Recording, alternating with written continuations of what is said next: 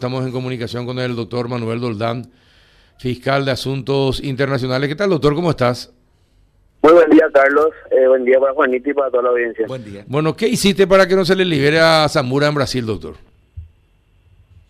Hijo, un trabajo conjunto bastante bastante fuerte con la Fiscalía General de Brasil, con la Procuraduría General de la República de Brasil para, para tratar de revertir un poco la decisión del Supremo Tribunal Federal nos enteramos que, que habían que habían presentado ya ya realmente en el mes de noviembre de este año habían presentado documentaciones los defensores de, de Jorge Teófilo Zamudio ya en Brasil que acreditaban que, que tiene nacionalidad brasileña nata e incluso habían hablado de un hermano gemelo no nato de una mamá brasilera cuestiones que por lo menos para mí eran desconocidas y eh, eso no tuvo ningún tipo de contra, por decirlo de una forma, oficialmente en Brasil.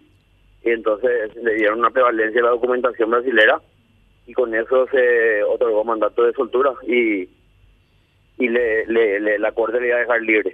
Entonces el Procurador General de la República presentó un escrito solicitando la interrupción de esa libertad para que el Estado paraguayo tenga oportunidad de ser escuchado y aparte de eso, eh, haciendo una advertencia muy positiva para nosotros desde el punto de vista de la, de, la cooperación internacional, en donde dice que el hecho de que, de que la Constitución Nacional de Brasil proteja a, los ciudadanos brasileños contra la extradición no significa que le otorgue un manto de impunidad. Entonces, ellos mismos advertían a la Corte que en el caso de que Zamora eh, realmente sea brasilero nato, eh, el Ministerio Público Federal iba a iniciar causa penal por el por el crimen cometido en Paraguay, por, por, el, por, el, por la causa paraguaya, y también eh, iban a, activar los mecanismos de transferencia de actuaciones penales. Y entonces estamos eh, con un con un lapso de interrupción de esa de esa libertad para tratar de acumular acumular documentación que pruebe nuestra hipótesis de, nacionalidad paraguaya de Jorge Teófilo Zamudio.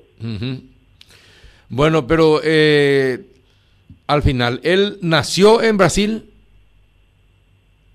Sí, presentó presentó documentación eh, que no tiene ninguna tacha, no está no está no, es ubicada realmente, eh, que habla de que nació en Mato Grosso del Sur. Como te digo, hablan de un hermano gemelo no nato, hmm. con nombre y apellido.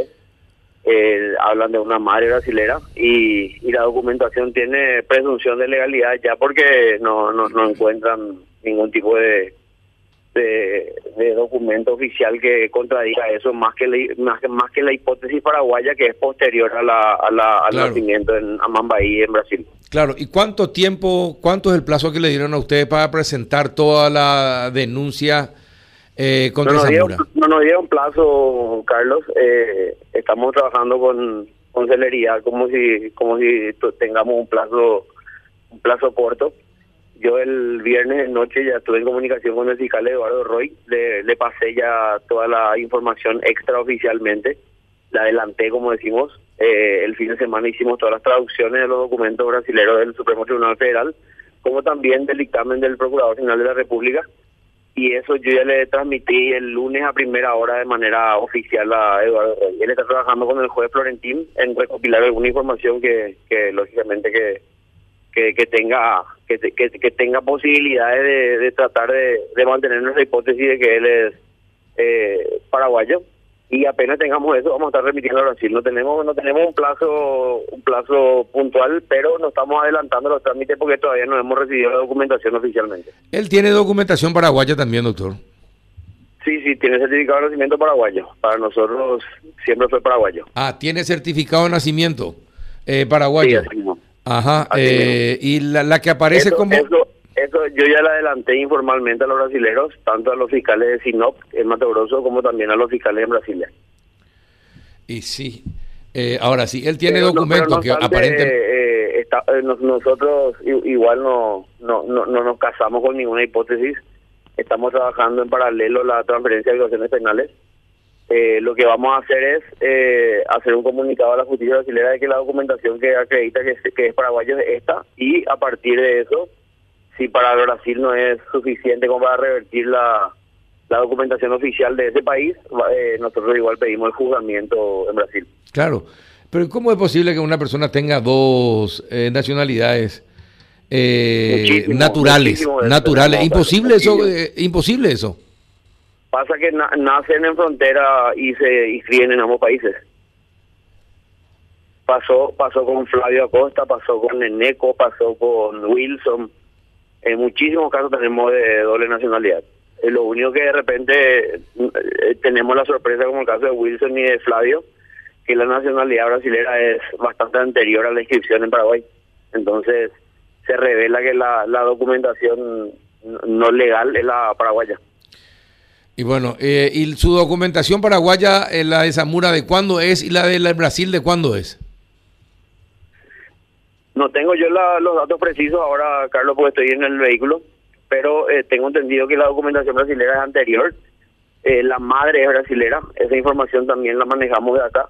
Y ahora surgió el, el, el dato de que tiene un hermano brasilero gemelo encima, que se llamaría Paulo que era ese sí era un era una información ese sí era una información desconocida por mí no sé si los fiscales manejaron o no pero yo al menos no y eh, eso fue suficiente para que la corte active el mecanismo constitucional del artículo quinto que le prohíbe la, la extradición de sus nacionales y por consiguiente también la detención con fines de extradición pero su hermano falleció o vive todavía no entiendo muy bien el, el concepto de la corte, Carlos, porque hablan de un hermano... De un no, nato me dijiste al comienzo, claro.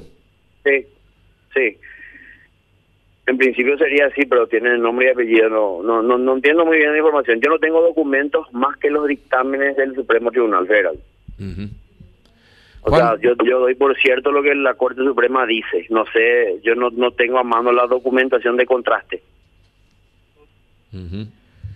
Doctor, eh, entonces aquí lo que se busca es enviar todos los documentos para que el tribunal brasileño se, se convenza de que hay un tipo legal que puede atribuírsele. Y en ese caso, ¿qué, qué, norma es la que, la que rige? ¿Se lo juzga allá con la ley paraguaya en la mano o con un tipo penal análogo que está previsto en, las leyes del Estado brasileño? Se le juzga ya con las leyes locales, la ley de fondo brasilera, que, que es bastante similar a la nuestra, y las reglas del juego de la recolección probatoria son las, las reglas locales de Paraguay.